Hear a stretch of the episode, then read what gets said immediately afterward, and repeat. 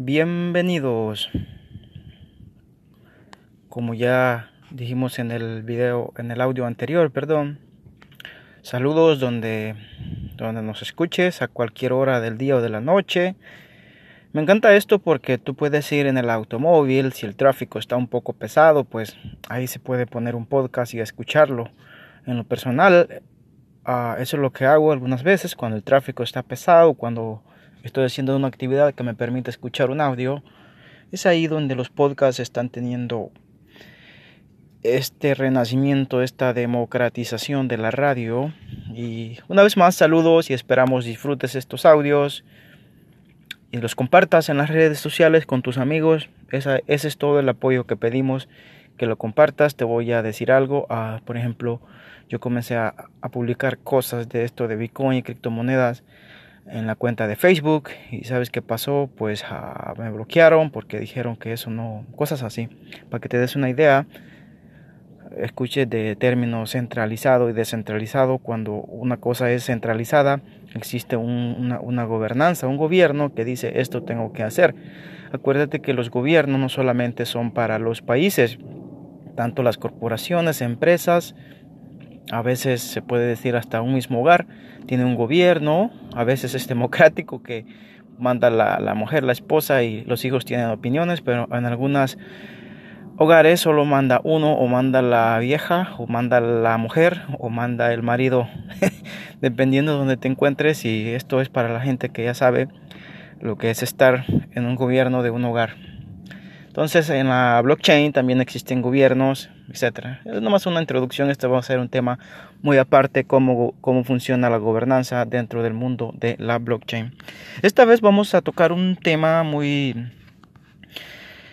que por ahí, cuando yo comencé en, esto, fue una, una enredadera de, de cabeza, ¿de qué, ¿de qué están hablando? Me están hablando en, el lenguaje de otra galaxia. Y es por eso que decidí grabar un breve audio para dar un, una idea. Yo, como te dije en el audio anterior, lo que quiero es como existen cosas que se miran, hay cosas que existen cosas que no se miran. Las cosas tangibles son las que se tocan. Yo, una cosa tangible puede ser un auto que lo puedo tocar, lo puedo mirar, pero existen cosas que no se miran. Ah, se me olvida la palabra, cómo definirlo. Lo opuesto a tangible, pues. No tengo la palabra ahorita, se me acaba de ir de la mente, pero, pero cosas tangibles son las que se tocan. Existen cosas que no se miran, pero no significa que no existan, siguen existiendo. Por ejemplo, cuando tienes un candado, tú tienes una cosa tangible que se toca, ok, se toca. Hay cosas que se pueden mirar pero no se pueden tocar. Y, las dos funcionan. Son cosas físicas, otras son cosas digitales. Estamos hablando de cosas digitales. Por lo tanto, casi todo lo que existe en, la, en el mundo digital, en Criptolandia, pues no se puede tocar.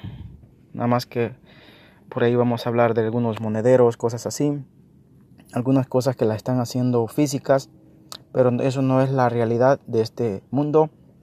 La realidad es que todo aquí debe funcionar de manera virtual. Como te dije las primeras veces que yo comencé a escuchar videos, audios, a leer, escuchaba una palabra que decían llave privada. ¿Qué es eso de llave privada? ¿Qué es eso de llave privada? Y por más que le buscaba y le buscaba, no, no, podía entender. Ok. Quiero, quiero que preste mucha atención cuando vaya dando los ejemplos. Imagínate cómo es que esto funciona. Una llave privada en el mundo de Bitcoin o las criptomonedas. Porque es bastante confuso y es difícil de entenderlo. Y no yo sé que no va a bastar esto. Después de lo que yo te dé, lo que te digo es que vayas más allá porque yo metería años para entender, así como lo oyes, años porque a veces te confunden. Y yo no sé si te voy a dejar más confundido o te voy a aclarar un poco cómo es que funciona una llave privada. Okay. Vamos a poner un ejemplo con una cuenta de un banco tradicional. Creo que la forma de entender las cosas con las cosas que ya hacemos. Okay. Vamos a hablar ya, ya, ya, ya bastó con la historia. Creo. cuando, cuando metí a esto de dar información, yo me concentré, por ahí tenemos un canal de YouTube que apenas tenemos como 60 suscriptores, 63 creo, porque yo siento que es bueno saber de dónde venimos, dónde estamos y para dónde nos dirigimos o para dónde vamos. Entonces yo me, hasta, hasta el momento me he concentrado un poco en mirar hacia atrás, qué lo, de dónde venimos, qué es lo que se ha ido formando, historia de los bancos, historia del dinero, los diferentes tipos de cosas que se han utilizado para transformar valor, para dar el siguiente paso, e, es decir, ahora miramos dónde estamos, qué es lo que tenemos y dar el siguiente paso, el tercero sería para dónde nos dirigimos, cuál es el futuro que nos espera. Y estas son las primeras introducciones a la actualidad, todavía no miramos hacia el futuro, claro, lo vamos a ir haciendo poco a poco, porque el futuro es difícil de predecir. Podemos tener una idea de lo que puede pasar. Puede ocurrir o no puede ocurrir, pero hay cosas que se pueden mirar. ¿Y cuál es la mejor forma de predecirlo? Miramos el pasado, qué es lo que ha ocurrido, y de esa forma podemos predecir eventos en el futuro, en base a lo que ha pasado en el pasado, porque ya pasó, es la única referencia que tenemos. Pero no existe una varita mágica que te va a decir, bueno, por ahí dicen que existen gente, personas que pueden mirar más allá, pero esos son otro tipo de ciencias, pero hay gente que se la cree y bueno, allá, cada quien con su cosa. Yo lo que sé que hoy en día en los temas de sociales, en temas de política o de economía, las cosas que se pueden predecir se predicen mirando hacia atrás. No, pero no nos sacamos de lo de la llave privada. Decimos que mm, un te voy a poner un ejemplo con una cuenta de, de banco. Cuando usted, señor, señora, niño, niña, lo que sea que nos esté escuchando, va a un banco, lo primero que le van a preguntar, pues claro, siéntese, a veces le van a ofrecer un vaso de agua, a veces sí, a veces no. Y le van a decir, señorita, ¿usted cómo se llama? Señor, ¿usted cómo se llama? Ok, yo me llamo bla bla bla y, y muéstrese, identifíquese. Desde ahí comienza el escrutinio de tu información. Ok, esa información está almacenada en los archivos del banco, hoy de forma digital.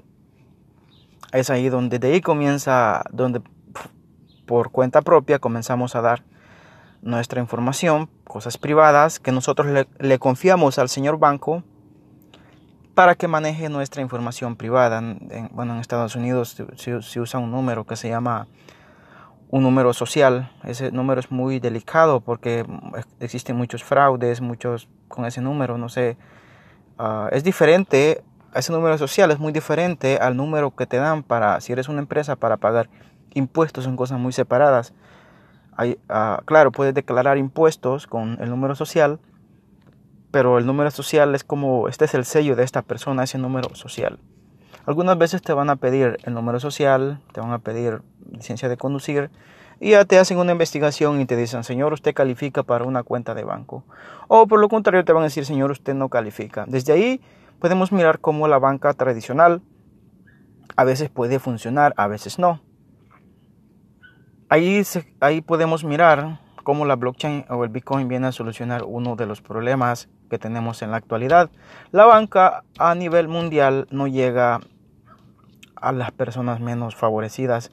Se puede decir, ya sea que viva en un país pobre, por así llamarlo, no tiene acceso a los servicios bancarios, al servicio de, por ejemplo, aquí también se utiliza mucho lo, lo, lo del crédito eh, lo, califican de un número A un número, del, vamos a poner ejemplo, creo que llega hasta el 800.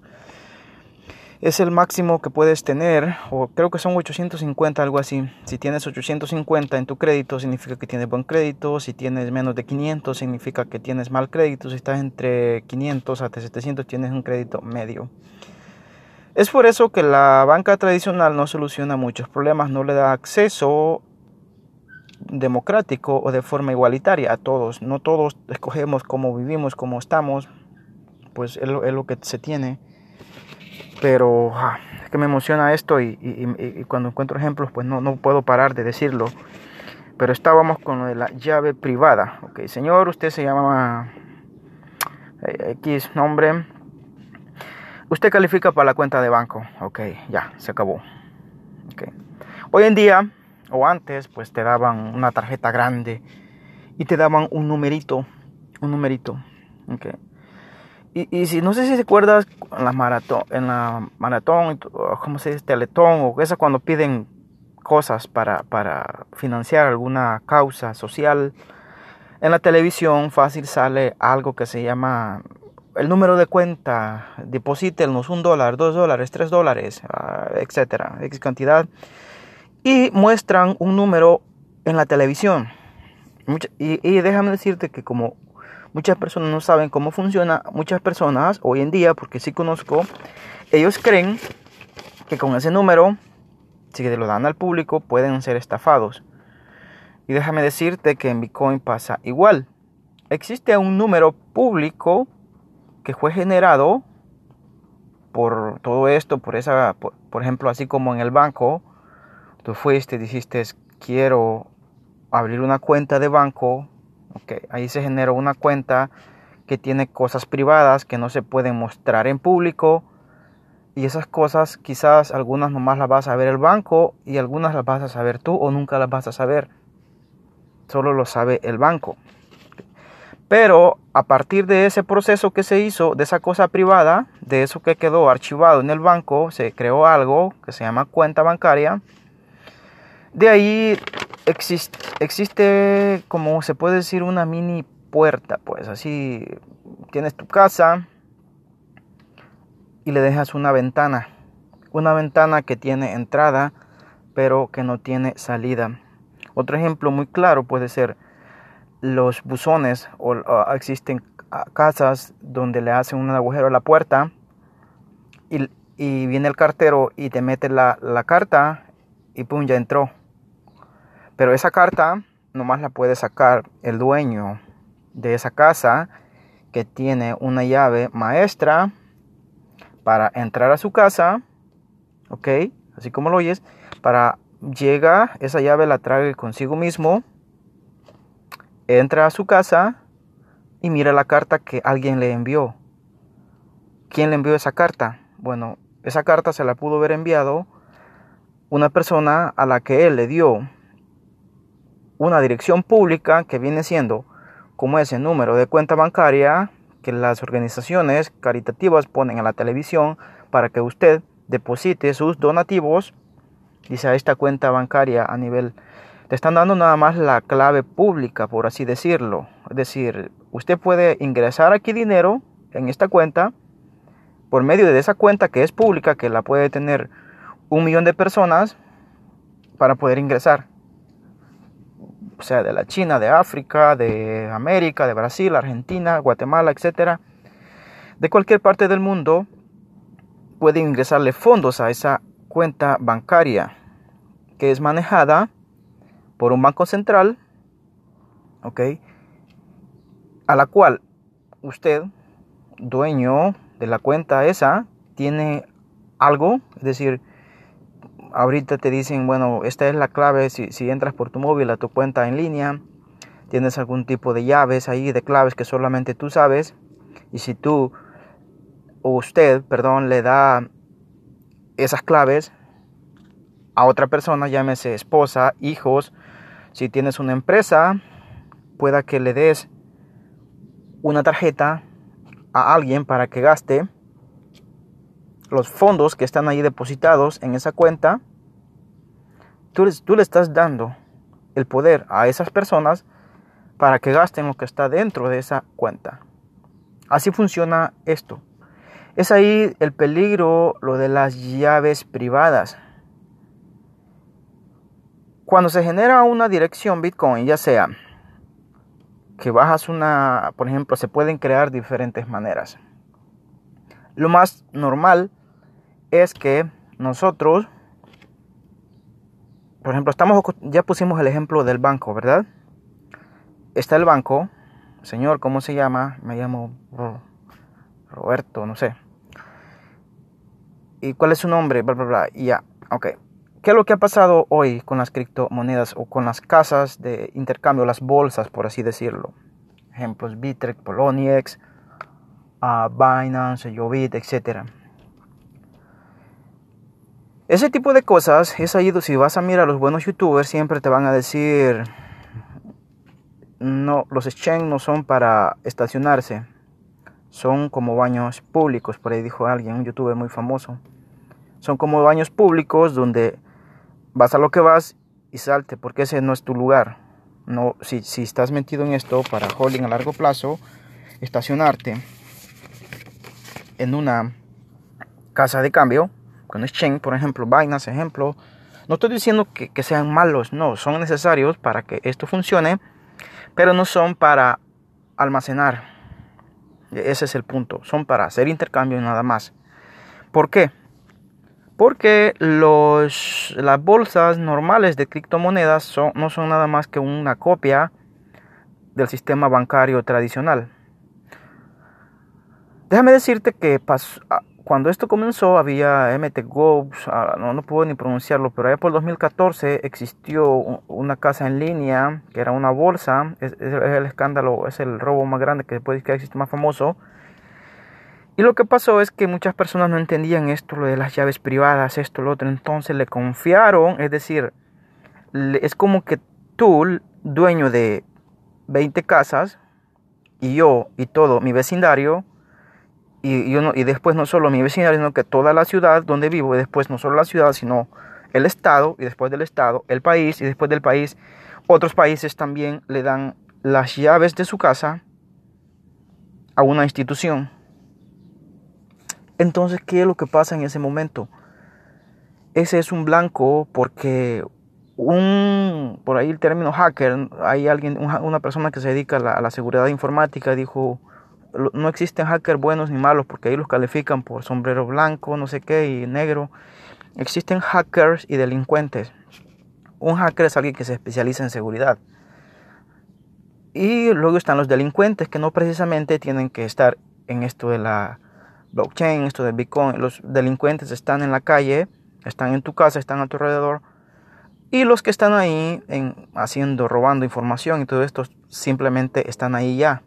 Son, no, no, no, no hay forma, eh, simplemente son delincuentes y ya. Entonces cuando se concentra mucho, mucho, mucho, mucha riqueza, por así llamarlo, porque esto de las criptomonedas sí es riqueza, más que ya sabemos cuánto cuesta un Bitcoin en este momento, eso va a ser un blanco para personas, para delincuentes. Y usted como propietario de una cosa que tiene mucho valor, no le va a dar la llave privada a, otra persona o a otra persona que le dice que se las va a cuidar bien, que están bien protegidas. Es ahí donde entra el punto de llave privada. La llave privada nomás la puede tener usted y personas que usted cree que no le van a robar. Pero desde el momento que usted le da las llaves privadas, una llave privada, ya, ya, vamos a mostrar más detalles, en ese momento usted no es dueño de nada. Simplemente lo que tiene es, le están diciendo, así como nosotros en este momento tenemos X cantidad de dinero en el banco, aunque usted no lo crea. Y déjeme decirlo que eso puede, puede preguntarle a un argentino. Y ya creo que dije en un audio anterior, yo vengo en un país donde estaba, teníamos moneda nacional, luego se dolarizó pero ese no es el punto, sino lo, que te cambia de una moneda a otra, pues ya, ahí tienes, nada más te lo cambiaron de X moneda a dólares. Pero, ¿qué pasa si un día tú vas a tu cuenta de banco y dices, Señor, deme mi dinero? Y, y el banco tiene la potestad de decirte que no tienes dinero. Ya ha pasado en algunos países. En Argentina, por ejemplo, un famoso llamado corralito, cosas así. Y los bancos tienen la potestad de negarte el dinero y decirte que no pueden dártelo porque no tienen. Y usted va a decir, ¿cómo que es mi dinero? Pues la verdad es que los bancos están protegidos y tienen la potestad de negarte tu dinero si dicen que no tienen dinero. Entonces, regresando a los ejemplos, si abres una cuenta de criptomonedas en un exchange como Polonia, Bittrex, etcétera, no estoy diciendo que sean malos, son necesarios para hacer el intercambio, para poder entrar al mercado para poder hacer tus primeras transacciones, pero luego tienes que sacar esas, ese producto y ponerlo en un lugar que tú controles. Es decir, no vas a yo sé que se puso de moda en aquel estamos acostumbrados a escuchar que, que, existen bodegas de oro, que existen bodegas de oro donde se dice que X gobierno, X país tiene tantas, tantas ligotes de oro, tanta cantidad de oro, onzas, etcétera. Pero la diferencia es que eso no hay forma de auditarlo, es decir, no hay forma de, de decir, bueno, este oro existe y no existe. Déjame decirte que con la blockchain eso sí se puede hacer con una llave, eh, con una clave pública, una dirección pública que viene siendo, ya te dije, el banco, las cuentas de esas empresas de caridad te dan una dirección pública, un número en el que tú puedes depositar. Pero usted no puede mirar cuánto dinero, claro, lo hacen público, a veces ahí dan, se, se ha recibido tanto, tanto, tanto. Pero a mí que me cuesta sacar y decir esto es lo que hay. En la blockchain no existe así con esa dirección pública usted se puede ir a un explorador, mete una dirección pública y usted puede mirar cuánto dinero existe. Sí, así como lo puede mirar, no, pero no puede sacar. No puede sacar. Con esa dirección pública todo el mundo puede mirar. Esto funcionaría, sería una gran solución para los gobiernos porque con esa dirección pública se puede decir, esta es la dirección que voy a utilizar X gobierno, el, ministro tal, y ahí quedarán registrados en el, libro público todas las transacciones de esta persona. Pero no significa que alguien más que la está mirando lo puede sacar. Puede mirarlo, pero no puede sacar. ¿Quién los puede sacar? Pues la persona que tiene la llave privada. Llave privada, el punto clave. Como te dije, lo más parecido es una cuenta bancaria que tú tienes una dirección, un número público que se lo das a una persona para que te deposite tu cuenta de banco, pero cuando vas a sacarlo, si entras a una aplicación o cuenta en línea, tú tienes un número que solamente usted lo, lo, lo, memorizó y pudo ingresar y entró a su página personal ahí de la banca en línea, etcétera, y aprieta un botoncito, esto le hace pum y ya usted envió. Que pudo, pudo sacar dinero de su cuenta. Pues así funciona con Bitcoin o, las criptomonedas. Te decía que cuando usted, hay diferentes formas de crear llaves privadas. Cuando se crea una llave privada, es decir, la gente lo más normal que hace es crear una cuenta, cuando se entra a este mundo, entra, lo más normal que hacemos es abrir una cuenta en una cuenta de, de una bolsa, como Bitters, Polonia, Binance, ejemplo. Pero en ese momento, déjeme aclararle si usted no ha entendido, usted no está creando una llave privada. Es decir, esa llave privada ya está creada. Ya lo hizo el intercambio. La casa, un Binance, un Bittrex, un Poloniex.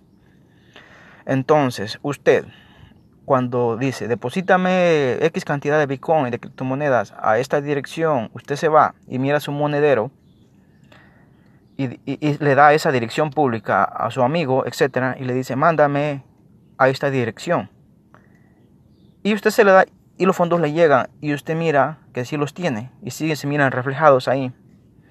Pero déjeme decirle que eso sí funciona como cuando te dicen que tienes, yo puedo crear mil cantidades de, puedo comprar mil onzas de, de oro, pero nada me garantiza que ese oro existe.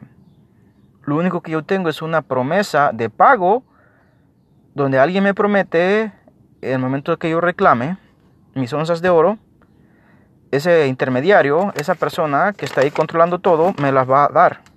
Pues así funcionan las casas de cambio o las bolsas. Cuando yo le doy la dirección pública esa persona y me deposita un Bitcoin, por así decirlo, no me lo está depositando a mí, así como lo oye. No me lo deposita a mí. Lo está depositando en la llave privada del exchange, de un Binance, de un Bittrex, de un Poloniex, así como lo oye. Yo puedo mirar ahí que tengo un Bitcoin, pero en verdad yo no tengo un Bitcoin. Lo que tengo es un número que me está diciendo que eso me pertenece. Pero en verdad el dueño de ese Bitcoin en ese momento es la casa de cambio. No te asustes, sí, sí, así es. Es ahí donde dicen, no vayas a los exchange a quedarte porque alguien, hay, una frase muy famosa que lo escuchan, lo usan mucho, dicen, no tienes tu private key, que es decir, no tienes las llaves privadas, no tienes tus Bitcoin no tienes tus bitcoins, no tienes las llaves privadas, viceversa. Y ya, ya está. Cuando te depositan a un exchange, no tienes monedas, lo que tiene son promesas de pago. Así que ojo, ya pasó en la historia, existe un robo muy grande de MT Ghost, investiga esa, esa parte donde mucha persona le entregó sus bitcoins a una casa de cambio y esa fue hackeada, es decir, sacaron los bitcoins de ahí. No se sabe, no se ha aclarado si fue la misma casa que le hizo a propósito de robar los fondos a sus clientes, no se sabe, o en verdad fue un hacker que tuvo acceso y sacó todos los bitcoins, etcétera. Todavía ese tema todavía está muy, muy caliente, pero ya que pasó eso, miremos el pasado para mirar dónde estamos y para dónde nos dirigimos. Ok, ya estamos claros, no tienes tus llaves privadas, no tienes Bitcoin. Cuando te depositan un Bitcoin a una casa de cambio donde tú le das tu dirección, eso es como cuando una organización caritativa da un número público, un número de cuenta de X país y, todo el mundo puede depositar ahí, pero no todo el mundo puede sacar. Ok. ¿Qué pasa con los exchange? Los exchange, cuando tú haces un reclamo, es decir, tengo un Bitcoin en Binance o Bitrex, y yo hago una petición y digo, oh, necesito trasladar medio Bitcoin o un Bitcoin a esta otra dirección, se necesito mandar a mi hermano, voy a pagar algo. Déjame decirte que en ese momento el que hace la transacción es el exchange por ti.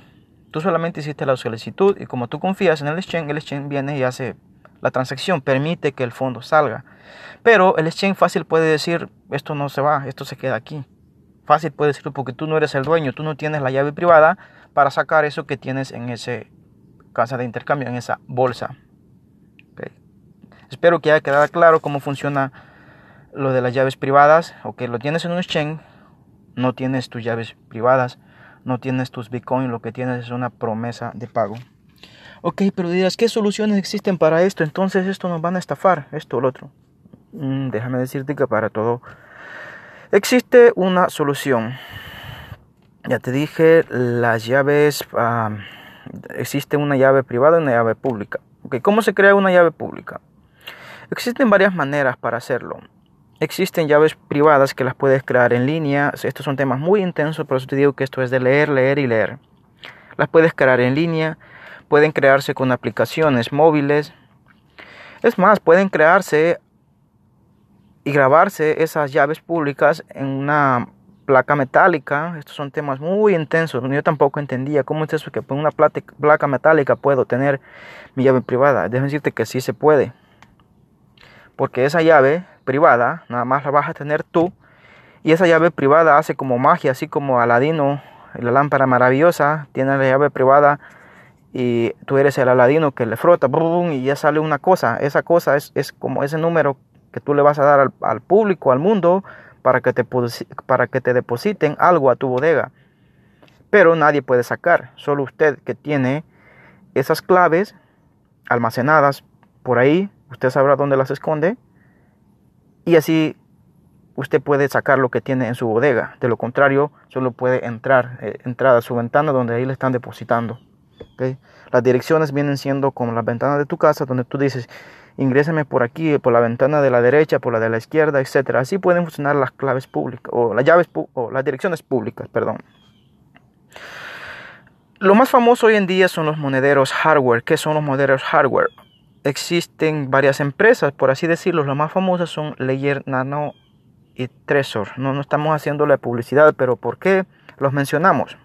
A mí también me costó entender esto. Decía, bueno, yo vengo y compro un monedero hardware no es nada más que como una USB, es una, es una memoria, como cuando íbamos a la escuela que metíamos ahí en la computadora, boom, y teníamos acceso a la tarea que habíamos hecho en la casa. ¿Cómo es eso? Desde la casa, que yo hacía en la computadora de mi casa, hacía mi tarea y, hacía unas diapositivas con PowerPoint, etcétera, una presentación de Excel.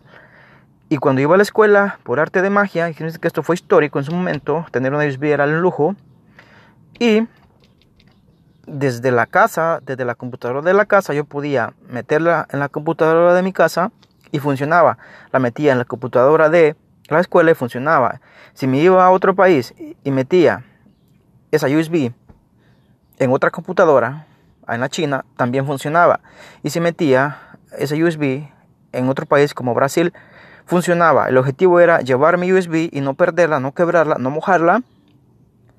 Y así conservaba yo mi tarea Si se me quebraba la USB, ya me chingué, ya me fregué. Se me fue toda la fregada. Ahora bien, ¿cómo recupero eso? Existían formas, formas de recuperar información en las computadoras. ¿okay? Esa información, si, no estoy seguro si se podía recuperar lo de la USB, pero sí sé que existen personas que recuperan cadáveres de computadoras y pueden recuperar información. Entonces, ¿cómo funcionan los monederos hardware? Cuando usted compra un monedero hardware, un Layer un Trezor, es solamente una... Es difícil explicar esto, es demasiada información, pero el, en sí la empresa no puede hacer nada por usted, más que darle una herramienta para que usted cree una llave privada. Y lo que pasa es que cuando usted va a iniciar un monedero hardware por primera vez, usted viene, lo saca de su caja, lo enchufla. Ahí, ahí donde se hace la magia. Ese monedero hardware, cuando usted lo enchufla por primera vez y lo va a, iniciar, eso solamente lo va a ver usted una vez en la vida, no más. Y déjeme decirle algo.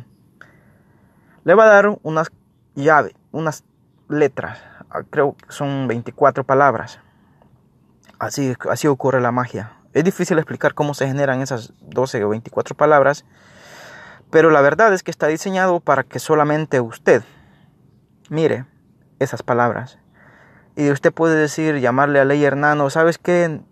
Reinicié esto y no noté las llaves privadas, ya se fregó. Ya se fregó. Es ahí donde entra la responsabilidad y es por lo que hoy es difícil, la gente no entiende cómo es que funciona esto de las llaves privadas. Esas 12 palabras es su llave maestra. Esas 12 palabras, 24 palabras. Esas llaves esas palabras son más importantes que el mismo hardware. Que la USB que tenía cuando hacía la tarea, usted se quebraba y ya se fregó. Con Bitcoin y las criptomonedas, ese monedero que le generó 12 palabras, si un día se le quiebra, se quebró, ya me fregué. Entonces, con esas 12 palabras, usted puede ingresar a, otro sistema que, que, que tiene, es decir, que dicen, bueno, yo también tengo una entrada al mundo de la blockchain. Ah, es difícil, yo sé que es difícil puede entenderlo, pero le están diciendo, tú puedes meter aquí tu llave maestra, yo te doy acceso también. Yo te doy, son como la puerta, pues, no son que, llevan al mismo lugar. Es decir, yo puedo entrar a mi casa por la puerta de la derecha y también puedo entrar por la puerta de la izquierda. Entonces los los monederos, por ejemplo, existen aplicaciones que te permiten, es decir, con las 12 palabras de Ledger Nano, del Trezor o la 24, perdón, tú puedes ingresar a tus fondos. ¿Por qué? Porque tienes tus 12 palabras que solamente usted las sabe. Solo usted es dueño de esas palabras. No es Ledger Nano, no es Trezor el dueño de esas 12 palabras, es usted. Y esas 12 palabras son más importantes que el mismo dispositivo. Yo sé que es difícil de entender, pero es así como funciona. Si usted pierde esas 12 palabras, déjeme decirle que ya no hay forma de recuperarlo. No hay forma, porque esas 12 palabras, o 24, que eh, cuando el dispositivo las genera, solamente las va a mirar esa vez.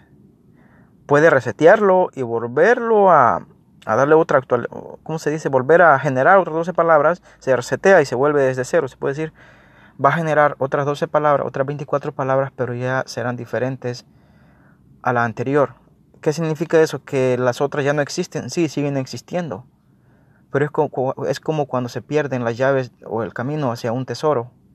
Así es como funciona, porque nadie más, si se las robaron también, por eso dicen, cuide esas llaves privadas, esas 12, 24 palabras que le genera, ok, porque eh, esa es la clave, ese es el camino. me acuerdo las películas de ciencia ficción donde tenías que pisar el, en un ladrillo esto, el otro y así podías... Así parece esto, pero ya no es ficción, es realidad, porque así funciona. En ese momento, cuando usted tiene esas 12 palabras, entonces si usted es dueño de sus llaves privadas, usted es dueño de sus private key o sus llaves privadas, tiene sus llaves privadas, entonces usted puede presumir al mundo que sí tiene Bitcoin. Y esos Bitcoins son suyos y nadie se los va a quitar. A menos que usted sea desconfiado y, las pierda y alguien se las robe. eh, por ahí es de ahí donde existen mucha información sobre seguridad, sobre protección de patrimonios, ah, etc. Es un tema muy intenso, pero espero que te haya quedado un poco claro cómo funciona esto, lo de las llaves privadas. Yo me, quiero poner así ejemplos más de la vida real para que se entienda un poco. Y espero que te haya servido un poco para entenderlo, porque no hay una... Con los ejemplos que puse, ojalá haya aclarado un poco, porque a mí sí me costó entender cómo es eso de las llaves privadas. Tienes tus fondos en un exchange, no tienes tus bitcoin, lo que tienes es una promesa de pago. No tienes nada de bitcoin. El exchange puede decir, no, yo no, no, no, no, porque no tienen la potestad y pueden hacerlo. O de lo contrario, son un blanco de los hackers y decir, bueno, este, este, aquí tiene muchas llaves privadas, muchas llaves de todo el mundo. Vamos a ingresar aquí porque aquí el beneficio, aquí está un tesoro muy grande. Y es ahí donde está el tema de los hackeos y todo eso. Pero si usted tiene sus llaves privadas, sus 24 palabras bien protegidas y usted sabe cómo manejarlas, pues va a tener un poco más de seguridad. Ahí el riesgo es que usted sea un poco descuidado y las pierda o se las roben. Si se las pierde, pues ya fregó. Es ahí donde entra la comunidad mucha gente dice, no, pues mejor meto mi dinero en un exchange y, ellos, si pierdo mi, mi, clave, porque para ingresar a un exchange, al principio solo era correo electrónico, tu clave, la que quisieras poner y listo, ya tenías acceso a, a criptomonedas. Pero no significa que tienes criptomonedas, tienes promesas de pago. Sin embargo, cuando se crea en llaves privadas que tú controlas es más, más difícil, más complicado.